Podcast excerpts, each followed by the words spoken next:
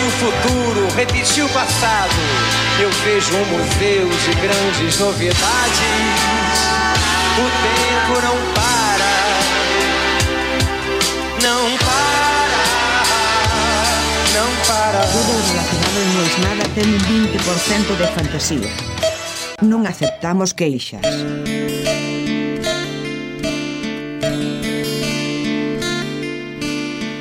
Estaba al lado de un aeroclub. Esa oración así de corta me sacó una carcajada. Es el último comentario que recibí en un video que hice en YouTube mostrando una tablet. Esta tablet alguna vez les hablé de eso, una tablet que tiene tinta electrónica, entonces es como una mezcla de un Kindle con una tablet. Es muy interesante, por lo menos para mí, que soy el loco de la tinta electrónica. Y cuando grabé ese video, yo tenía andando la impresora 3D. Lo pensé bastante. Para mí es hermoso que se vea la impresora 3D. De hecho, cuando hago videollamadas, casi que calculo la hora de poner a imprimir algo para que cuando estoy en esa videollamada se vea moverse, porque es un movimiento tan lindo el de la impresora 3D. Pero claro, la impresora 3D tiene ventiladores, tiene coolers el ventilador de capa, sin más lejos, que es indispensable para el funcionamiento de una impresora 3D. Derretir el plástico, enfriar el plástico, y todo eso va coordinado. Eso hace ruido. La computadora en la que yo estoy grabando este podcast también hace ruido. Yo tengo un modo de cubrir al micrófono para que ese ruido salga lo menos posible. El amigo Giuseppe hizo todo un seteo técnico para filtrar ese ruido, pero bueno, aún así quizás sale.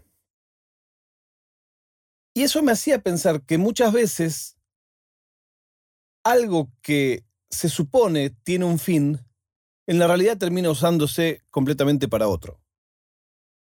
Hay un ejemplo que es mi ejemplo de cabecera. Me gustaría que si alguien que esté escuchando esto también usa mal este objeto, me lo comente en las redes sociales y me diga, tenés razón. Con eso me alcanza, tenés razón y el link al episodio yo ya sé de lo que estamos hablando, porque es un poco vergonzante decirlo. Estoy hablando de los hisopos. ¿Para qué compramos hisopos, cotonetes? ¿Para qué? Para usarlos para exactamente lo único en lo que no hay que usarlos. Para sacarse cera del oído. No hay un médico que diga que eso sirve, que eso está bien. Es muy fácil lastimarse el oído. Te puedes hasta perforar el tímpano con eso. Y es más, si tenés cera o exceso de cera, porque cera hay que tener, si tenés exceso de cera y vos te metés un hisopo, lo único que haces es empujar la cera más adentro. Ahora, convenceme a mí de que no lo haga. Es imposible. Cada vez que voy al baño y lo veo, no sé, es como si viera el fruto prohibido. No puedo no hacerlo. Y ahí incluso me ha pasado de dudar de mi propia sexualidad, porque si digo, si tanto me gusta meterme un cotonete en el oído, no quiero ni pensar lo que debe ser una... Bueno, lo dejamos para otro día.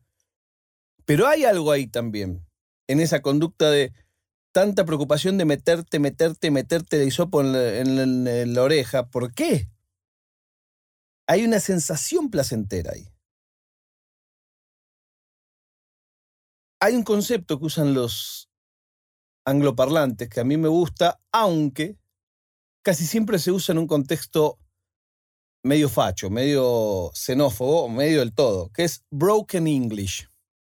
Broken English es el inglés que hablan, por lo general ellos se lo achacan a los chinos, a los italianos y a los indios, como un inglés que no está bien conjugado, lo que nosotros diríamos hablar como indio, indio de Tarzán que también es bastante facho.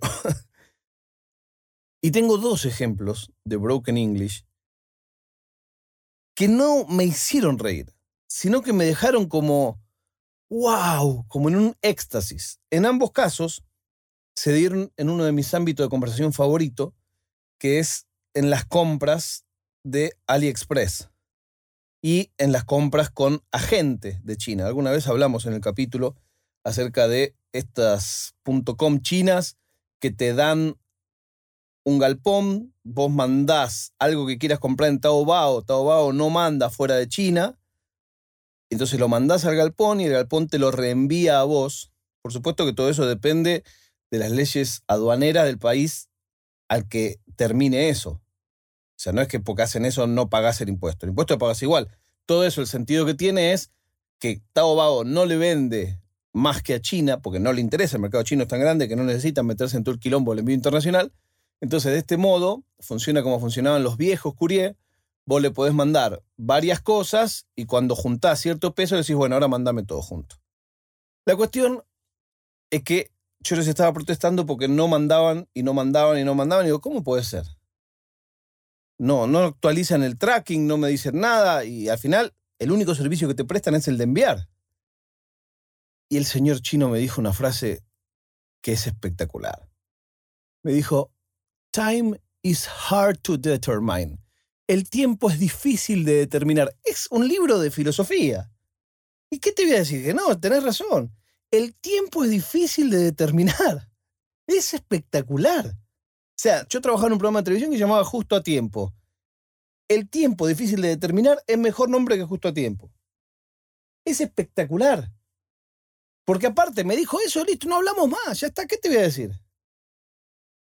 Siguió la conversación al otro día, no, bueno, un poco más de paciencia, entonces me puso, tienes que esperar. Como, eh, también eh, esa cosa de la traducción no es muy amable decir a uno, tienes que esperar, me dijo, tienes que esperar. Y después me tiró una genial que era, me tenían que hacer una devolución y no me la hacían. Yo ya había presentado todo, no me la hacían, no me la hacían, no me la hacían. Y entonces digo, mire, ya han pasado tres días y no tengo respuesta. Todo esto en un chat, porque hay un chat que tiene 24-7.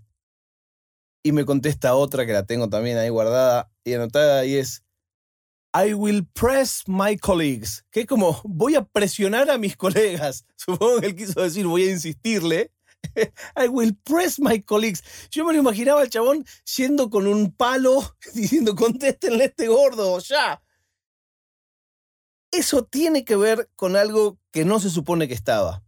Cuando él me dijo, time is hard to determine, el, el tiempo difícil de determinar, no me quiso decir eso. Pero si me hubiera dicho, es difícil para nosotros calcular en cuánto tiempo le va a llegar su envío, no había ninguna magia.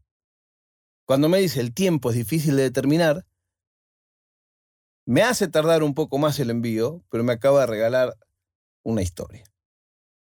Quizás este podcast no es más que eso. Quizás este podcast yo creo que estoy diciendo una cosa y ustedes lo escuchan porque al final le digo algo parecido a el tiempo es difícil de determinar. La prueba de vida del día de hoy es que Ibai ya nos presentó su equipo de esports, se llama KOI, como el P japonés, y veremos qué tal les va. ¿Cómo es esto ahora de estar de los dos lados del mostrador? Nos encontramos mañana, se supone que mañana termina la temporada. Estoy quemado, me está costando llegar a cada día. Pero como esta semana hubo un día de una repetición, les debería uno más. O sea, queda uno o dos capítulos y terminamos la temporada. Ahora sí les digo, no es nada.